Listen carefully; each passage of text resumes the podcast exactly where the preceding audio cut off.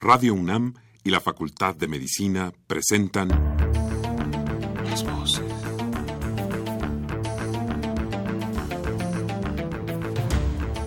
Voces.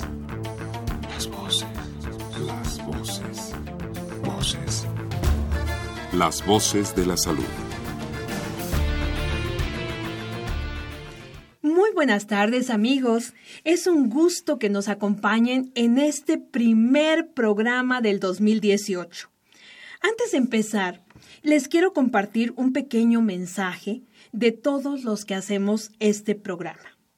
Bueno, primero, esperamos sinceramente que las fiestas navideñas y de fin de año hayan estado llenas de felicidad, de paz, y de cosas positivas para todos ustedes, nuestros queridos radioescuchas.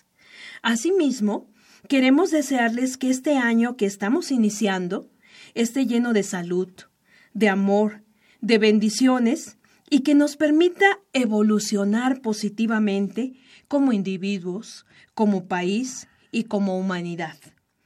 Y como al igual que los bebés, los años nuevos traen un regalo bajo el brazo, este 2018 nos trajo a una joven que nos va a acompañar en el programa con todo el entusiasmo de su juventud. Brenda, bienvenida. Muchas gracias, doctora. Contigo, pues estamos iniciando, mis queridos amigos, un nuevo ciclo en el cual queremos compartir con ustedes un programa pues con un formato más dinámico, más fresco, que nos permita aprovechar un poquito más los conocimientos de los magníficos invitados que semana a semana nos acompañan en este programa Voces de la Salud y que hacen que este nuestro programa sea ya una tradición que ya lleva más de 20 años al aire. Así que bueno, con esta, pues estos ímpetus renovados, estamos empezando este 2018. Y bueno, para empezar este también tenemos un excelente programa en donde mis queridos radioescuchas, el tema que hoy vamos a tratar para empezar el año es clínica de trastornos del sueño y clínica de oncodermatología. Y para esto se encuentran con nosotros nuestros queridos invitados, la doctora Paulina Fernández Rueda. Paulina, bienvenida a este tu programa. Muchas gracias. Y el doctor Ulises Jiménez Correa. Bienvenido, doctor. Muchas gracias por la invitación. No, al contrario, gracias a ustedes es en este inicio de año, ¿verdad? Que estamos con un ímpetu renovado en este programa Las Voces de la Salud y creo que además el tema está excelente porque pues todos con las fiestas navideñas, las fiestas de fin de año, creo que los ciclos de sueño, ¿verdad? Se van se van modificando, van cambiando, dormimos menos, ¿no? Eh, comemos más y hacemos muchas cosas que, que, no debemos. Entonces, bueno, creo que este programa va a ser muy interesante. Estamos iniciando pues este 2018 con ustedes, mis queridos amigos. Bienvenidos a su programa y como siempre, pues vamos a hacer una pequeña pausa antes de entrar de lleno con este tema.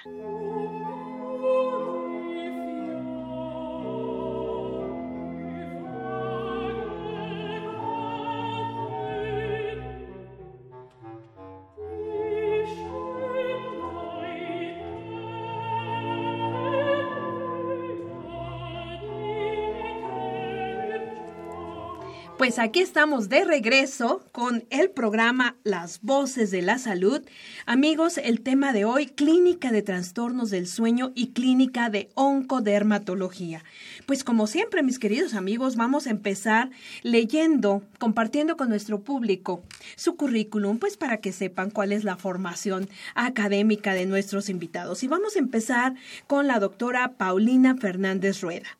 Ella tiene una licenciatura en la Facultad de Medicina de la UNAM, en Ciudad Universitaria, una especialidad eh, de dermatología en el Hospital General Dr. Manuel G.A. González y actualmente es médico adjunto de la Clínica de Oncodermatología de la Facultad de Medicina de la UNAM. Y bueno, el doctor Ulises Jiménez Correa tiene una licenciatura en psicología por la Facultad de Psicología de la UNAM, una maestría en psicobiología en la Facultad también de Psicología y un doctorado en biología experimental en la UAM Iztapalapa.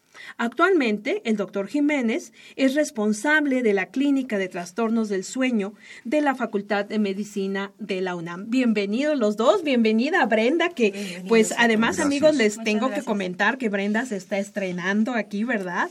Y bueno, pues estamos muy contentos de tenerlos a todos aquí, tenemos cabina llena. ¿no? En este, en este año nuevo, lo cual pues me da mucho gusto.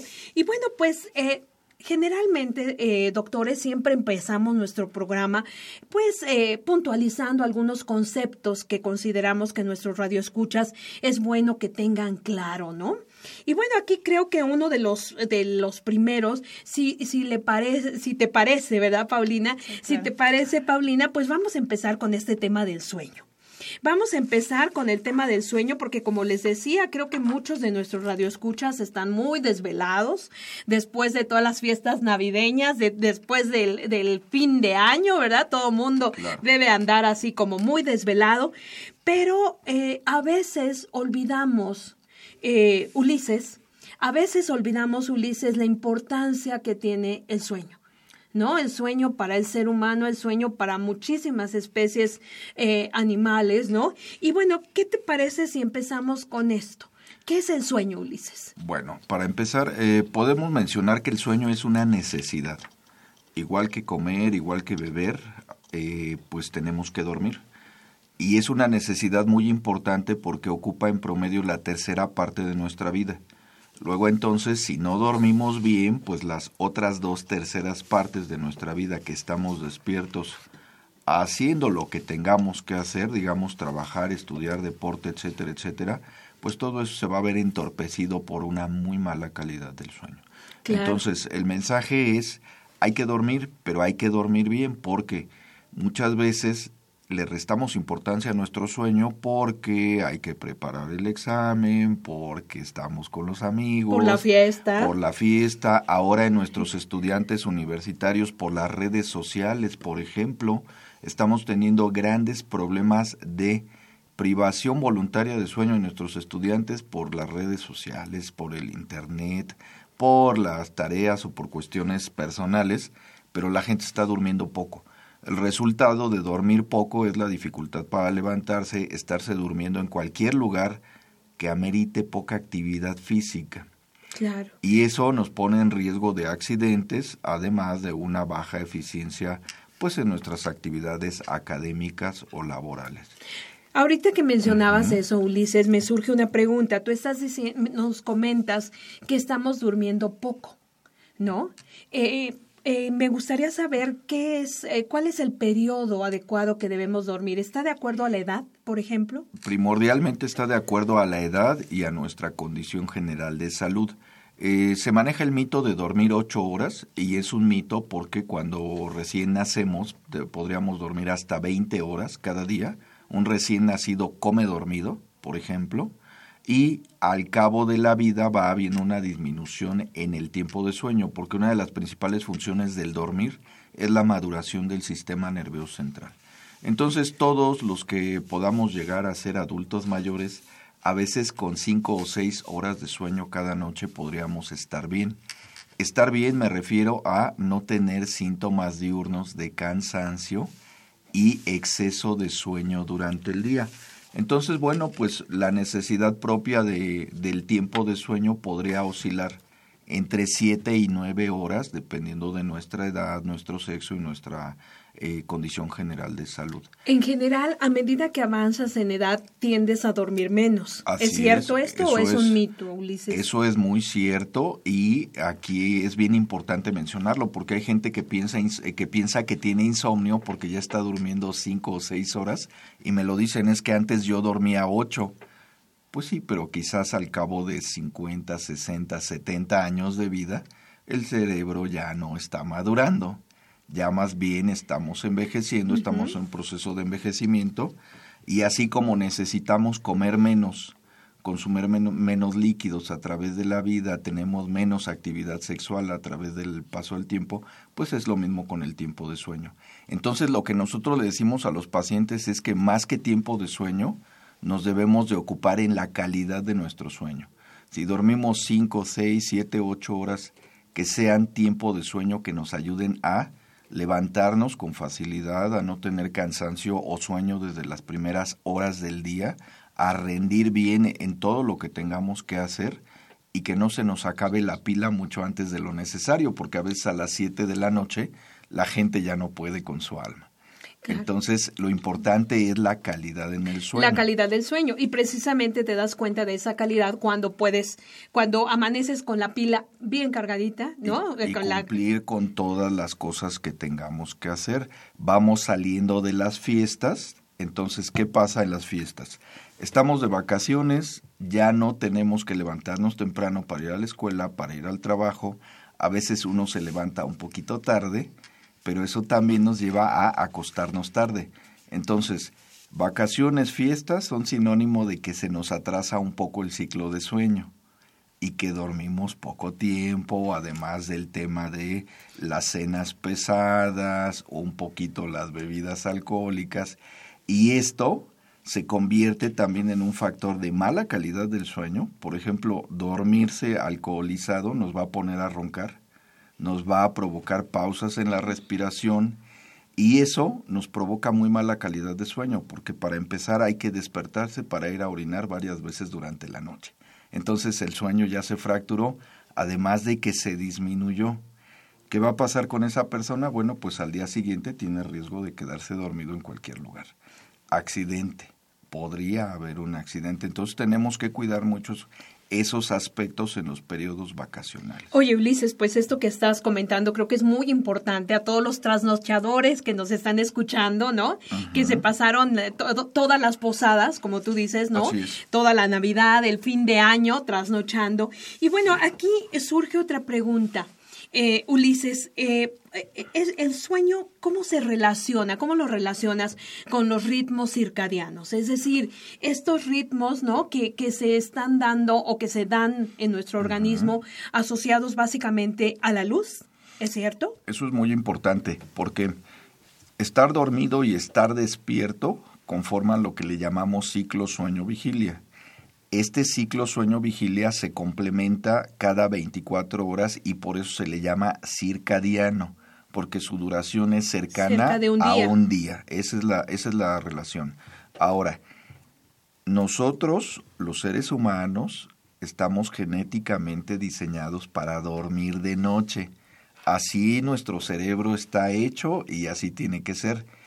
Pero resulta que por nuestras cuestiones de orden personal, laboral, psicosocial, pues ahí nos empezamos a brincar la regla. Y entonces hay gente que trabaja de noche, por ejemplo. O hay gente que está en rotación de turnos. Y ahí nuestro ritmo circadiano viene a estropearse un poco porque por nuestras actividades a veces invertimos el ciclo de sueño y tratamos de dormir de día los que trabajamos de noche, pero dormir de día nos implica el reto de tener una recámara silenciosa, a oscuras y controlar la temperatura al menos. Cenar algo a las 7, 8 de la mañana, imagínense, está invirtiendo el ciclo de sueño. Levantarse a hacer ejercicio a las 6, 7 de la noche y empezar a trabajar a las 10 de la noche entonces, queremos convivir con la familia, no podemos porque estamos este, durmiendo.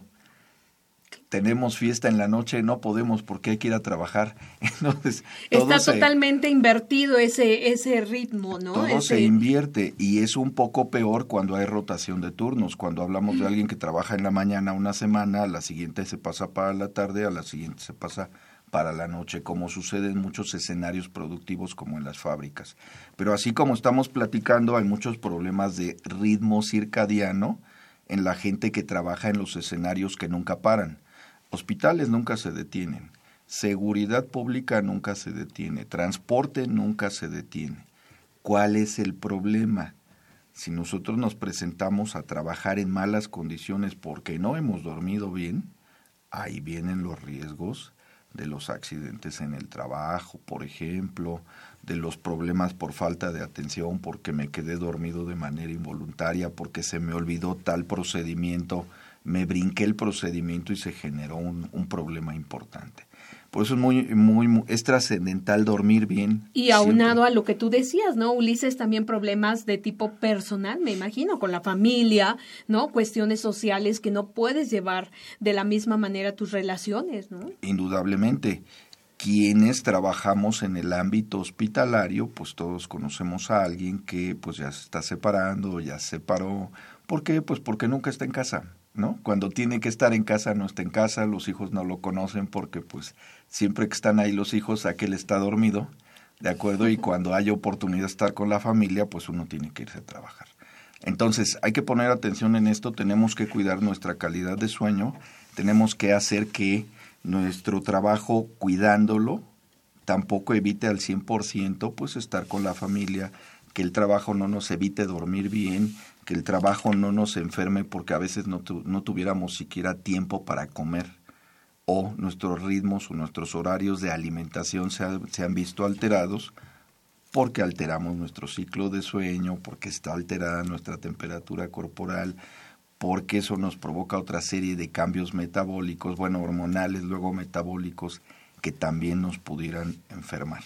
Oye, Ulises, y fíjate, de manera muy interesante, yo estaba leyendo de cómo la luz, ¿no? Eh, la duración de la luz y de la oscuridad, bueno, realmente a través de nuestros ojos, ¿no? Cómo percibimos esto. Y esto también en el invierno. No sé si, si eh, hay algún estudio, por ejemplo, de aquí en México. Parece mentira que esta hora, ¿no? Del horario de verano, que a veces decimos, no, bueno, este, pero no sé si, si ustedes eh, notaron, por ejemplo, el año pasado, ya en octubre, por ejemplo, a finales de octubre ya oscurecía, ¿no? Muy temprano. Y bueno, evidentemente esto te acorta el ciclo.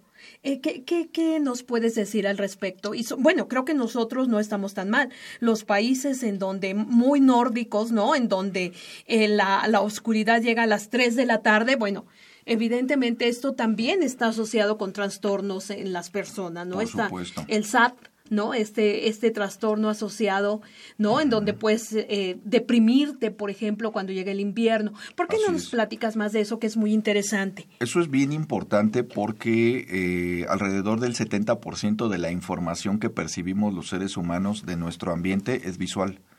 Y la duración del día obviamente va a cambiar conforme la estación del año, pero tienes razón, estoy completamente de acuerdo en el sentido de que somos afortunados porque vivimos abajo del trópico, porque los que están arriba de los trópicos entonces tienen una exposición a la luz bastante corta y este y pues sus estaciones son completamente diferentes a las nuestras. Hablando del contexto México, en invierno cuando el día dura menos, pues tenemos un poquito más de dificultad para levantarnos por la mañana, estamos así como que un poquito más melancólicos, incluso el, el clima, ¿no? Tener más frío, como que nos mantiene un poquito más este de ánimo melancólico, hay mayor este prevalencia de Y, y sí se notó, ¿eh? Por ejemplo, la- en, en los octubre. depresivos, claro. Sí. Pero vienen otros temas muy especiales más más cargados hacia el sueño, por ejemplo, tener una menor exposición a la luz de día nos da mayor oscuridad ambiental. Tener mayor oscuridad ambiental nos pone o nos hace más propensos a dormir. Y eso es un problema si es en un horario en el que todavía andamos en la calle. Actualmente estamos revisando las estadísticas de accidentes vehiculares, por ejemplo, y lo que se ha visto es que hay una relación muy interesante con el sueño. Por ejemplo, entre las 8 y las 11 de la mañana más o menos hay un pico de accidentes automovilísticos. Y ese pico disminuye por la tarde y vuelve a incrementar por ahí a partir de las 7, 8 de la noche y disminuye por ahí de las 10 de la noche. Bueno, ¿qué tiene que ver con esto? Bueno, un, en parte, dormir mal, estamos acortando nuestro tiempo de sueño, salir a manejar, accidente. Pero también salir a manejar por la tarde noche, ya que no tenemos la estimulación luminosa que nos da la oficina, la computadora, etcétera, y exponernos a un ambiente de oscuridad, aunado a haber trabajado todo el día y haber dormido mal la noche previa, accidente. Entonces, bueno, esas estadísticas este, las hemos tomado de lo que obtiene el INEGI, Ellos son la fuente y pues estamos hablando de más de 350 mil accidentes que se han registrado por año y cómo se distribuyen, bueno, así en dos picos respecto a las 24 horas. Pero viene otro tema bien interesante. la cantidad de accidentes va a incrementar conforme avanza la semana. Hay un pico fuerte el jueves, pero sube el viernes, sube el sábado, el mayor pico es la madrugada del domingo y otra vez vuelve a caer. Oye, qué interesante, Ulises. Eso se ha relacionado con el consumo de alcohol, estoy completamente de acuerdo, pero ahora que tenemos alcoholímetro aquí en la Ciudad de México, se ha mantenido ese patrón. ¿Qué nos pudiera explicar esto? Que traemos una privación de sueño al cabo de los días de la semana.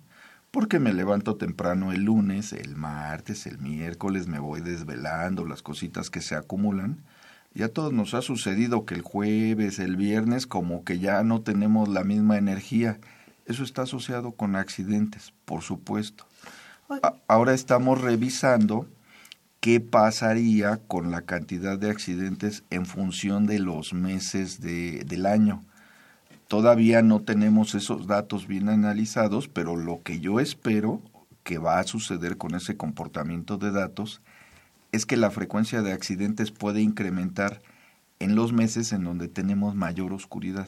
Pero fíjate qué interesante, estás hablando de varios ciclos, ¿no? El ciclo en el día, el ciclo en la semana y el ciclo mensual. Entonces, qué, qué, interesante, ¿no? Cómo somos los seres humanos. Y Ulises, tú como responsable de la clínica de trastornos del sueño, me imagino que ahí ves una gran cantidad de casos muy interesantes. A mí me gustaría, Brenda, este, que, que bueno, comentáramos esto tú como una, una joven eh, médico, ¿no? Que, que está en la, la facultad. Este, ¿qué, ¿Qué es lo que están ustedes viendo o cuál es la función de esta clínica de, trastornos del sueño. Doctor, una pregunta.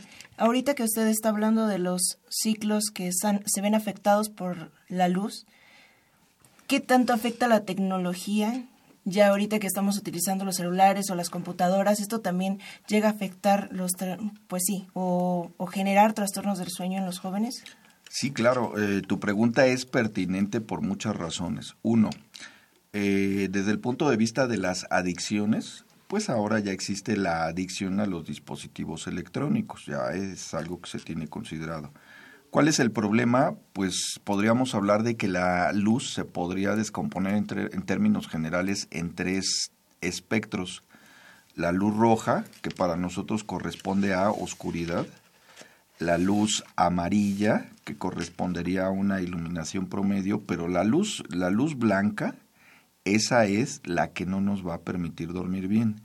¿Qué está pasando con esto? Bueno, este tipo de iluminación no permite que nuestro organismo registre que ya hay oscuridad y luego entonces esto interrumpe la producción de melatonina en nuestra glándula pineal en el cerebro. ¿Cuál es el problema si no tenemos melatonina? No vamos a poder empezar a dormir y nuestro sueño se va a estar fragmentando salgámonos del cerebro y hablemos de una recámara promedio de un estudiante. ¿Y qué tenemos en esa recámara? Tenemos un teléfono celular que usamos varias horas antes de ir a la cama. Una televisión. Tenemos una televisión, tenemos una, tableta, una computadora y tenemos luces brillantes. ¿Cuál es el resultado que yo veo en la clínica? Bueno, me dicen los pacientes que van por insomnio es que yo me acuesto y no puedo dormir. Y mi pregunta es, ¿qué haces en la última hora antes de acostarte? Y llevo la estadística.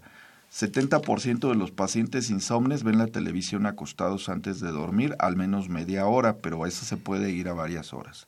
Pero eso es en quienes somos mayores de 35, 40 años, porque la población de edades menores, ellos están en el tema del celular, de la tableta, del internet. De la laptop. estoy jugando con mis cuates, pero uno está en Japón, allá es de día.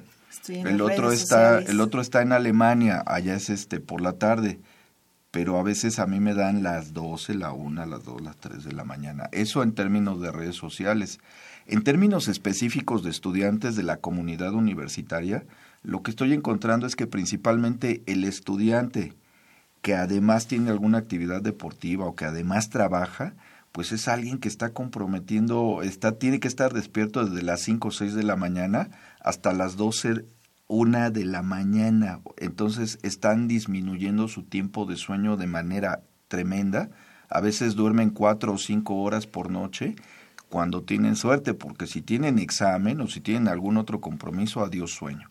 Entonces eso lo que provoca es que al cabo de la semana tengamos un estudiante que ya no puede atender las clases, se duermen en todos lados, por eso vemos estudiantes dormidos en cualquier lugar de la ciudad universitaria, incluso en el pastito, en las banquitas, o en los estacionamientos. Ahora se está dando un fenómeno de que la gente para llegar rápido, para evitar el tráfico, mejor salen a las 4 de la mañana, 5 de la mañana, llegan al estacionamiento y ahí se duermen un rato, ahí tratan de completar su sueño, pero ahí hace frío, ahí hay ruido de los demás que van llegando. No hay oscuridad. Ya no hay oscuridad y ese paliativo pues realmente ayuda muy poquito. ¿Sirve? Y lo que tú hablabas, ¿no, Ulises? Calidad de sueño, pues cero.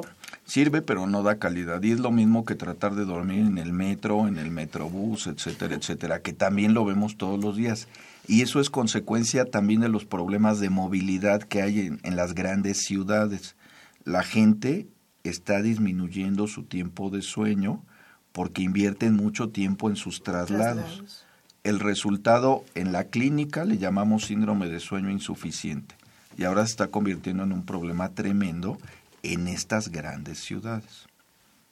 Y, este síndrome de, de, sueño insuficiente, ¿cuáles serían los síntomas o signos, este Ulises, para nuestros eh, radioescuchas, verdad? Que anoten ahí. la principal manifestación es una, un exceso de sueño durante todo el día.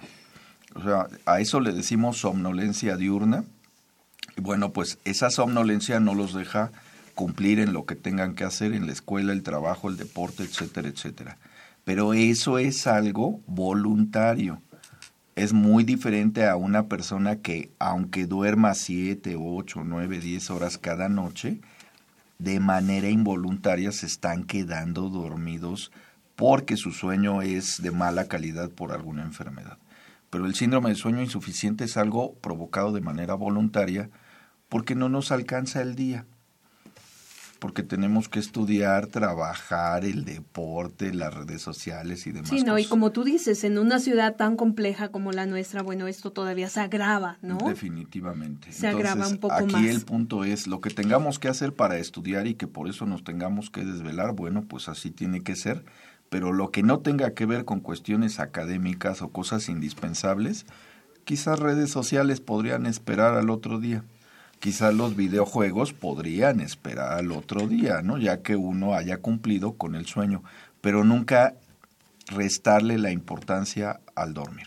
Claro. Brenda, ¿tienes alguna, alguna pregunta con el doctor Ulises? Doctor, ¿y, ¿y su clínica dónde la podemos encontrar en caso de que alguno de nuestros radioescuches esté sufriendo algún trastorno del sueño? Bueno, nosotros atendemos a toda la gente, sean o no de parte de la comunidad universitaria hay dos clínicas de trastornos de sueño de la Facultad de Medicina. Una está dentro del Hospital General de México. Ahí el teléfono de contacto es 5623 2690. La otra clínica de sueño está dentro de la ciudad universitaria a un lado de lo que es la alberca olímpica, esa es la referencia más, este, más popular, y ahí el teléfono es 5622 0067. Simplemente con llamar y explicar cuál es la molestia que tienen con el sueño, si roncan, si tienen insomnio, si caminan dormidos, si alguien se orina dormido, lo que sea, o si hay un exceso de cansancio o mucho sueño durante el día, ahí ya se le programa una cita con el especialista. Quiero comentar que en las clínicas de sueño contamos con neurólogos para adultos, para, para niños, otorrinolaringólogos igual, psiquiatría, geriatría, odontología, psicología. ¿Por qué? Porque los trastornos de sueño podrían ser de origen muy específico, por ejemplo, el ronquido es del campo de trabajo del otorrinolaringólogo, pero por ejemplo el insomnio podría ser causado por un problema psiquiátrico, un problema psicológico, etcétera, etcétera. Entonces trabajamos desde un punto de vista interdisciplinario y eso es lo, es lo que nos permite atender a pacientes con cualquier trastorno de sueño desde el nacimiento, porque ahí podríamos tener problemas de sueño hasta la edad del adulto mayor. Oye, Ulises, pues eh, la verdad que orgullo, ¿no? Que eh, nuestra Facultad de Medicina tenga este tipo de servicios a la disposición. Si me permiten rápidamente, 5623-2690, la clínica del Hospital General, ¿no? Que se ubica en el General. Y la que se ubica en Ciudad Universitaria, junto a la Alberca Olímpica, 5622-0067. Y Ulises, pues eh, el tiempo se nos está acabando, pero me gustaría un último comentario. ¿Qué recomiendas a nuestros radioescuchas ahorita que estamos empezando este 2018? Ah, bueno, eso es muy importante. ¿Qué tenemos que hacer? Pues bueno, primero tenemos que darle importancia a nuestra calidad del sueño. ¿Cómo? La mejor recomendación para tener buena calidad del sueño es levantarnos temprano. Hay que hacer ejercicio de manera regular porque la vida sedentaria nos va a echar a perder el sueño. Hay que hacer ejercicio, hay que respetar nuestros horarios de alimentación. Eso de ir desayunando a las 12 del día, pues la no verdad, funciona. no, y además nos pone en riesgo de otras enfermedades, además de atrasar los horarios de la comida, de la cena y provocar insomnio. Eso es muy importante. Otra cosa, cuidemos el ambiente donde dormimos. La recámara debe de ser silenciosa, debe de estar oscurecida durante la noche y, como siempre le digo a mis pacientes, la recámara es para dormir y para el sexo. No es para ver la tele, no es para hacer la tarea, no es para trabajar. para ver la tele. Sí, claro, claro. No, no, no, no. La recámara es para dormir y para el sexo. Nada más. Si llevamos a cabo eso, vamos a tener buena calidad en el dormir, vamos a tener una buena ejecución durante el día. Y bueno, si me lo permiten, este 2018 Estamos muy contentos porque la clínica de sueño del Hospital General cumple 20 años. Entonces, todos invitados tendremos una gran celebración. Esto será el 16 de marzo en coincidencia con el Día Mundial del Sueño. Esa es una mm, iniciativa de promoción de la salud que hace la Asociación Mundial del Sueño. Y bueno, pues nosotros vamos a enmarcar en ese, en ese tema nuestro vigésimo aniversario. Oye, pues muchas felicidades, Ulises. Y bueno, qué bueno que nos dices porque igual a mí se me quedaron muchas preguntas. ¿eh? Yo te iba a decir, por ejemplo, lo de la obesidad y el sueño, ¿eh? ¿no? Los periodos de sueño, ahorita que dijiste lo de la comida. Pero bueno, ¿qué te parece si tenemos en mente esta fecha, el 16 de marzo, el Día Mundial del Sueño, y tal vez podemos pensar en que te invitamos de nuevo? Con mucho ¿No? Gusto. Brenda, ¿qué te parece? Y que todas las preguntas que se nos quedaron en el tintero, pues ese día y además, bueno, para ti, para todo el personal de la clínica de trastornos del sueño, muchas felicidades. 20 años se dice fácil, pero es es toda una vida, es toda una vida de trabajo. Y bueno, pues eh, te agradecemos de verdad muchísimo que hayas estado en este programa, Ulises. Tenemos que planear cosas nuevas para este año que estamos empezando. Y bueno, que eh, esperamos, como tú dices, tener un rico sueño con muy buena calidad, ¿no? Ser unos dormilones, pero con, con buena calidad, ¿no? Y respetar, respetar esto que es, como tú empezaste diciendo, algo tan necesario tan vital para nosotros, ¿no? Muchísimas gracias, Ulises. Les recuerdo el tema del día de hoy, clínica de trastornos del sueño y clínica de oncodermatología. Excelente programa para empezar este año nuevo 2018. Y bueno, ahora, doctora Paulina Fernández, pues ahora sí vámonos de lleno con el tema de la clínica de oncodermatología, otra de nuestras queridas clínicas de la Facultad de Medicina, ¿no? Pero, pero doctora, primero vamos a empezar con algo eh, muy interesante que, bueno, viviendo en una ciudad como la Ciudad de México, a 2.240 metros sobre el nivel del mar, nos queda el sol muy cerquita. ¿no? Y yo no sé ustedes, pero bueno, yo desde el mes de noviembre empecé a sentir que el sol era realmente digo, hacía frío porque hubo varios frentes fríos, ¿no? Muy frío, sigue haciendo frío. Pero realmente en cuanto sale el sol, doctora, se siente un sol realmente muy intenso, un sol que quema mucho. Y bueno, pues creo que sería muy interesante que usted como dermatóloga nos dijera este solecito que a veces es tan rico, ¿verdad? Cuando sale y estás helado, pero que, que en cuanto te, te, pones un momento en el sol, empiezas a sentir que, que te daña, ¿no? Que te lastima la piel. ¿Qué es lo que está haciendo el sol con nuestra piel, doctora Paulina? Así es. Bueno, el, el sol tiene varias funciones. Eh, principalmente en nuestra piel nos ayuda, la, radiación del sol nos ayuda a la síntesis de vitamina D, pero también tiene varios efectos dañinos. Eh, es importante que, que sepamos que, que no, es, no es bueno exponerse al sol. El bronceado no es para nada saludable, eso del bronceado saludable no existe.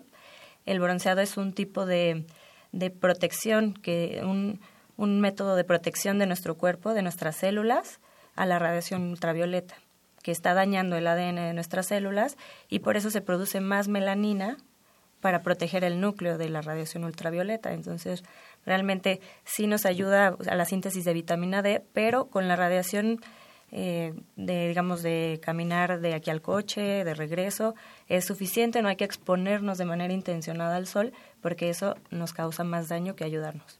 ¿Cuánto tiempo diría entonces, doctora, que es lo adecuado? ¿Cuánto tiempo podemos estar en el sol sin mm. estar dañándonos? Realmente no. Mm, lo que tenemos que hacer todos es no salir en horarios de mayor radiación, que es entre las 10 de la mañana y las 4 de la tarde podemos estar en, en el, al, al, intemperie, pero siempre con protección. Usar un protector solar, usar eh, protección mecánica, esto puede ser con un, un, sombrero, una sombrilla, buscar la sombra siempre, manga larga, pantalón, siempre la, la tela es el mejor protector, pero pues no podemos estar cubiertos como con burka, entonces lo que hacemos es en las zonas expuestas aplicar un protector solar sobre todo en este, en este horario, ¿no? El que es donde hay mayor radiación. Y, por ejemplo, en cuanto a, protectores solares, doctora, ¿cuál sería el más adecuado? ¿De qué factor estaríamos hablando? Por ejemplo, para un habitante de la Ciudad de México, por ejemplo. Eh, actualmente ya está reglamentado. Los protectores solares antes vendían de, pues, de todo, ¿no? Hasta, desde el 0 hasta el 100 sí. de factor de protección solar. Ahora ya el máximo que se puede pues, vender eh, cuando están reglamentados es el 50 más. ¿eh? Entonces, pues eh, si encontramos un protector solar en el mercado, cualquiera que sea mayor de eso, quiere decir que no está reglamentado, entonces pues, pues no hay que comprar ese.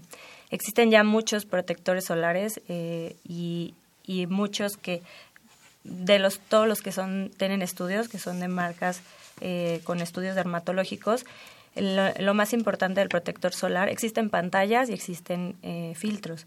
Estos lo que hacen es ambos bloquean el, eh, ¿Cuál, cuál sería la diferencia, doctora? Porque a veces no, no sé si les ha pasado, pero va uno y bueno, dices, eh, ¿cuál compro? ¿Qué, qué es la diferencia entre una pantalla y un filtro? De hecho, la mayoría de los, de los, de los protectores que existen actualmente mezclan ambos. Entonces, realmente la pantalla lo que hace es, como, como dice su nombre, reflejar la luz como si fuera pues eh, se un vidrio no que está polarizado por decirlo. no llega a nuestro cuerpo. Y los otros lo que hacen es interactuar hacen una mm, una, una unión con las con las radiaciones ultravioleta y entonces no, no nos dañan pero no lo reflejan como tal pero ahora actualmente casi todos tienen mezcla de las dos cosas. Lo importante del protector solar es que sea un protector solar que la persona pueda estar comprando, ya sea por el precio, la cantidad del producto y que sea eh, pues que le guste a la persona, porque si es un protector que nos deja efecto mimo, que nos deja blancos, la persona no lo va a utilizar. a veces ves El paciente, por más que nosotros le digamos, no lo va a utilizar. Entonces existen ya ahorita productos muy eh, que son cosméticamente aceptables, ¿no? Por ejemplo, para las mujeres hay con color, eh, diferentes texturas, colores, tonos. Entonces, por ejemplo, para una persona que tiene acné también existen protectores especiales para piel eh, piel grasosa, para piel hay grasa. protectores especiales para niños. Existe ya ahorita una gama doctora, muy importante. Me, me, me, gustaría detenerme un poquito, porque sí. bueno, sabemos que nuestros radioescuchas, muchos de ellos tienen niños pequeños.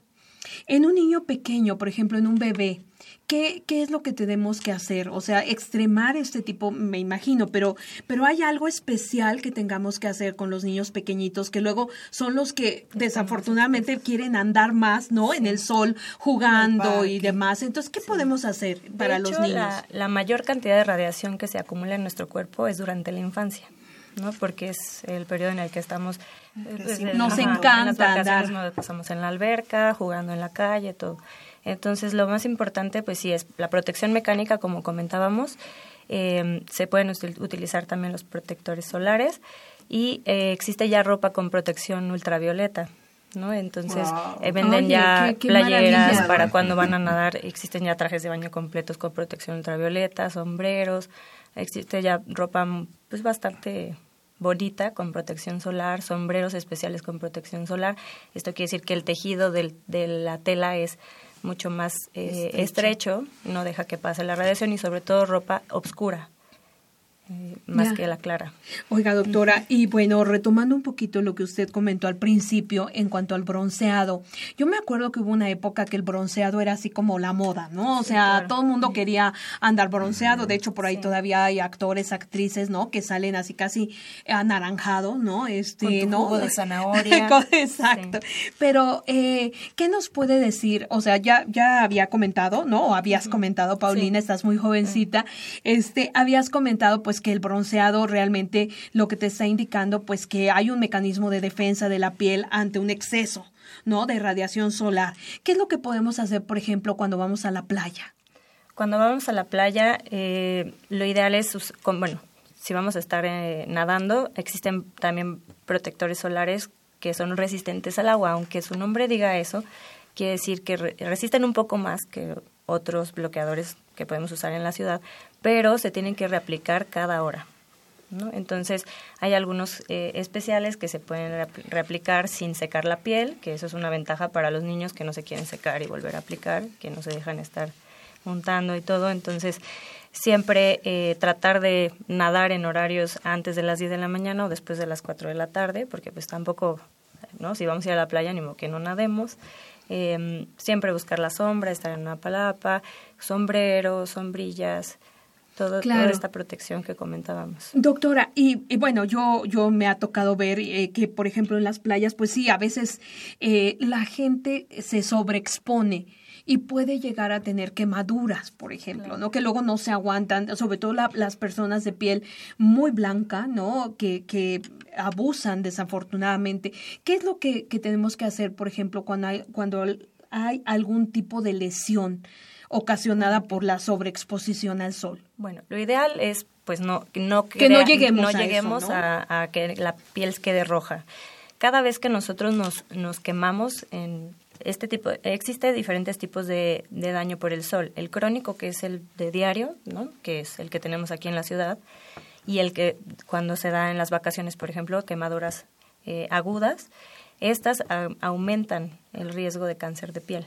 Entonces, el hecho de haber llegado a una quemadura de primer grado, que es el hecho de que la piel se ponga roja y que arda al tocarla con el agua de la regadera, con el roce de la ropa, esto, cada quemadura aumenta el riesgo, igual que las camas de bronceado, ¿no? Es lo mismo.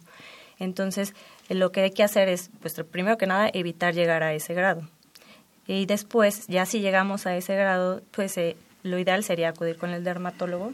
Existen cremas que pueden ayudar a disminuir la inflamación, pero eh, así como tal alguna crema, existen algunas cremas en el mercado para ayudar un poco a la, al malestar, pero en ocasiones sí es necesario dar medicamentos. Cuando es la quemadura muy intensa, eh, sobre todo si ya se ampollaron y todo eso, entonces sí hay que dar algún medicamento y pues eso necesita una prescripción médica. Paulina, y muy rápidamente, eh, mencionaste algo que es muy interesante y que desafortunadamente ha proliferado muchísimo, que son las camas de bronceado. ¿Cuál es tu experiencia? Hay muchísimas, digo, yo conozco varias amigas que enloquecen con las camas de bronceado. ¿Cuál es tu experiencia? Pues el, la, las camas de bronceado, bueno, nosotros obviamente pues no las recomendamos para nada y siempre los les, le decimos a los pacientes que no vayan. Eh, recomendamos sobre todo, ahora ya existen autobronceadores o lugares en donde pintan la piel en lugar de exponer la radiación. Entonces recomendamos que antes de irse a un viaje, en vez de ir a broncearse al, durante el viaje, irse a pintar o ponerse su autobronceador antes de irse a la playa, entonces llegan a la playa ya con un colorzazo ya no sé quién, ya no tienen la necesidad de, ¿no? de exponerse al sol. Oye, porque qué terrible ir a pagar, ¿no? Para que te dañen la piel, digo, o, sea, ni siquiera es gratis, o sea, ¿de qué se trata? Y así ya no tienen la necesidad de, exponerse al sol, ya están bronceadas, se ven muy bien durante todo el viaje y en ese periodo pues pasa el, el efecto del, de la pintura. Paulina, tú estás coordinando la clínica de oncodermatología. ¿no? de la Facultad de Medicina. ¿Cuáles son los objetivos de esta clínica y cuál es tu experiencia? Bueno, el objetivo de la clínica es eh, de la detección oportuna del cáncer de piel. El cáncer de piel es pues el más frecuente de, de, todo de todos los cánceres, porque aunque no esté en las, en las estadísticas, pues es, es, el más frecuente, pero no es, es muy difícil que una persona muera de cáncer de piel. ¿no? Es, existen diferentes tipos de cáncer de piel. Está el cáncer de piel no melanoma, que es el más frecuente, y el melanoma, que ese sí es un cáncer agresivo. Del cáncer de piel no melanoma tenemos dos tipos. El carcinoma vasocelular, que es el más frecuente y es el menos agresivo, que es rarísimo que dé metástasis, pero si no lo atendemos a tiempo, puede invadir estructuras, por ejemplo, si está cerca del ojo, cerca de la nariz, de la boca, ¿no? de algunas estructuras importantes para el cuerpo. Al quitarlo nosotros con una cirugía causamos deformidades. Entonces, lo importante es detectar detección oportuna de estos pacientes. Entonces, nosotros atendemos a cualquier persona que llegue a la clínica, no es necesario que sea eh, de la comunidad universitaria y eh, por cualquier lesión que ellos quiera que se descarte cáncer de piel, nosotros los atendemos y podemos decir si e, se trata o no de un cáncer de piel. Doctora, ¿y cómo se pueden dar cuenta los pacientes de que tienen que ir a su clínica? O sea, ¿qué datos importantes hay que ver en las lesiones de la piel o cómo pueden identificar que están en riesgo? Claro, eh, pues bueno, todos tenemos lunares, ¿no? Entonces es importante siempre, pues saber qué lunares tenemos, en dónde, la forma, el color. Si empezamos a notar algún cambio, en los niños, en los niños es, frecuente que tengan aparición de lunares o que puedan cambiar, pero ya en una persona adulta es importante si notamos un lunar nuevo o si vemos que cambia de color, empieza a tener como eh, cambios en la forma, ¿no? Eh, que empiece a tener como patitas, decimos, ¿no? En forma de estrellita o algo así. Em, que por ejemplo, eh, una lesión, aunque no sea un lunar, que sea una úlcera que no sana, ¿no? que le dan tratamiento y no sana, una costrita que no se quita y no se quita y no se quita en la piel, eso hay que revisarlo siempre. Paulina, y si, ¿por qué no nos das, no nos compartes, por favor, los teléfonos de la clínica en donde se puede sacar una cita? ¿Y dónde están ubicados, Paulina? Está ubicado también en, eh, junto a la alberca olímpica, Ah, son vecinos aquí, la alberca. Muy bien. Estamos junto a la alberca también y el teléfono es 5623 2300 y las extensiones son 41624 y 41625. Perfecto. Vamos a repetirlo, amigos, porque esto es muy importante tener estos teléfonos 5623-2300 con las extensiones 41624 y 41625. Están ubicados en Ciudad Universitaria, junto a la Alberca Olímpica, y entonces, bueno, creo que para este año nuevo, ¿qué nos recomiendas, Paulina? A ver, que estamos pues, empezando, a ver, ¿cómo cuidamos nuestra piel? Bueno, ahorita ya pasaron las vacaciones, pero bueno, para las próximas vacaciones de Semana Santa siempre comprar un buen protector solar, ¿no? Este, eh, siempre la ropa es el mejor protector solar, entonces mientras más, aquí pues tenemos la ventaja de que es un clima templado, ¿no? No es una, un área que tengamos que estar muy descubiertos, entonces... Eh, Es muy importante que acudamos a una revisión dermatológica. Lo ideal sería una vez al año, así como vamos al dentista. Eh, lo ideal es eh, una revisión dermatológica para ver que todos los lunares estén bien. Eh, aquí en la clínica tenemos un aparato que es el, el Photofinder.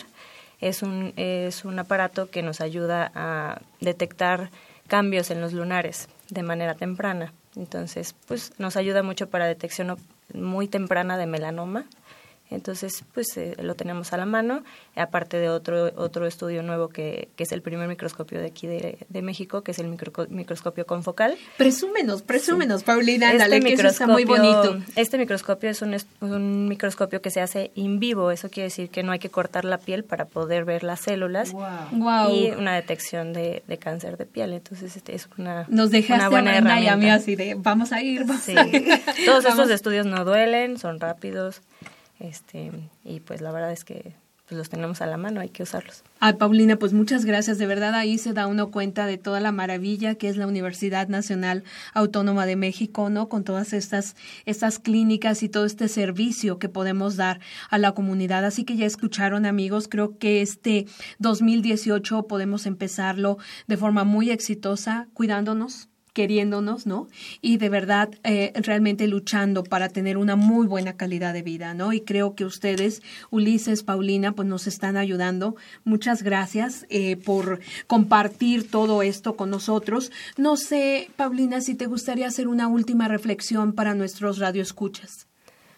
Pues hay que revisarnos siempre la piel, pues la tenemos pues a la vista, entonces es sería una es una pena que lleguen casos ya tan avanzados de cáncer de piel siendo un órgano que tenemos todos todos a la vista, entonces pues obviamente no no todas las personas tienen, los conocimientos para saber que eso es una lesión maligna, pero pues con una revisión anual es suficiente para que nosotros podamos detectarlo a tiempo y darle el mejor tratamiento al paciente. Eso me pareció maravilloso, esta de la revisión anual, porque generalmente no lo ubicas, ¿no? La revisión dermatológica, como ves, Brenda? Pero bueno, creo que es algo que puede ser muy positivo, ¿no? Para nuestra salud. Ulises, ¿y tú qué, qué reflexión final nos regalas para nuestros amigos en este 2018? Bueno, hay que hacer muchas cosas para dormir bien, pero creo que algo bien, bien importante es no automedicarse. Uno de los problemas que tenemos en la clínica de sueño, que son principales causas de una muy mala calidad del sueño, es pedir medicamento para dormir al familiar que lo está tomando. La vecina. Regálame, la vecina, la regálame un poquito de esto, regálame un poquito de otro. Incluso hay gente que trata de dormir mejor tomando alcohol. Entonces, bueno, no es lo más adecuado. Siempre, si hay mala calidad de sueño, para eso están las clínicas de trastornos del dormir. La gente puede buscar ayuda, será recibida por un especialista y eso siempre nos va a garantizar pues que va a haber un buen diagnóstico, un buen tratamiento y un buen resultado para el paciente. Pues muchísimas gracias. Creo que estamos empezando con ustedes el año con el pie derecho. Eh, doctora Paulina Fernández Rueda, doctor Ulises Jiménez Correa, Brenda, bienvenida al programa. Les agradecemos muchísimo su participación. Y bueno, mis queridos amigos, pues estamos terminando nuestro primer programa del año. Les agradecemos como siempre que se hayan quedado con nosotros. Y bueno, se nos acaba el tiempo. Sabemos que esta fue una coproducción de la Facultad de Medicina y Radio UNAM. A nombre del doctor Germán Fajardo Dolci, director de la Facultad de Medicina, y de la doctora Irene Durante Montiel, secretaria general de nuestra facultad, les damos las gracias por haber participado en este programa.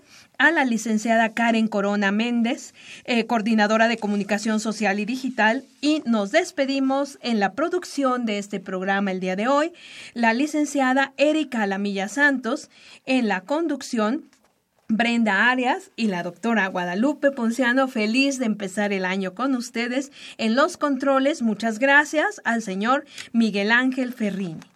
Pues yo me despido, que tengan una excelente tarde y recuerden que en este 2018 siempre tienen una cita con nosotros los jueves a las 12 del día en Radio UNAM con su programa Las Voces de la Salud. Que tengan una excelente tarde y que empiecen todos, que empecemos todos con el pie derecho este 2018. Radio UNAM y la Facultad de Medicina presentaron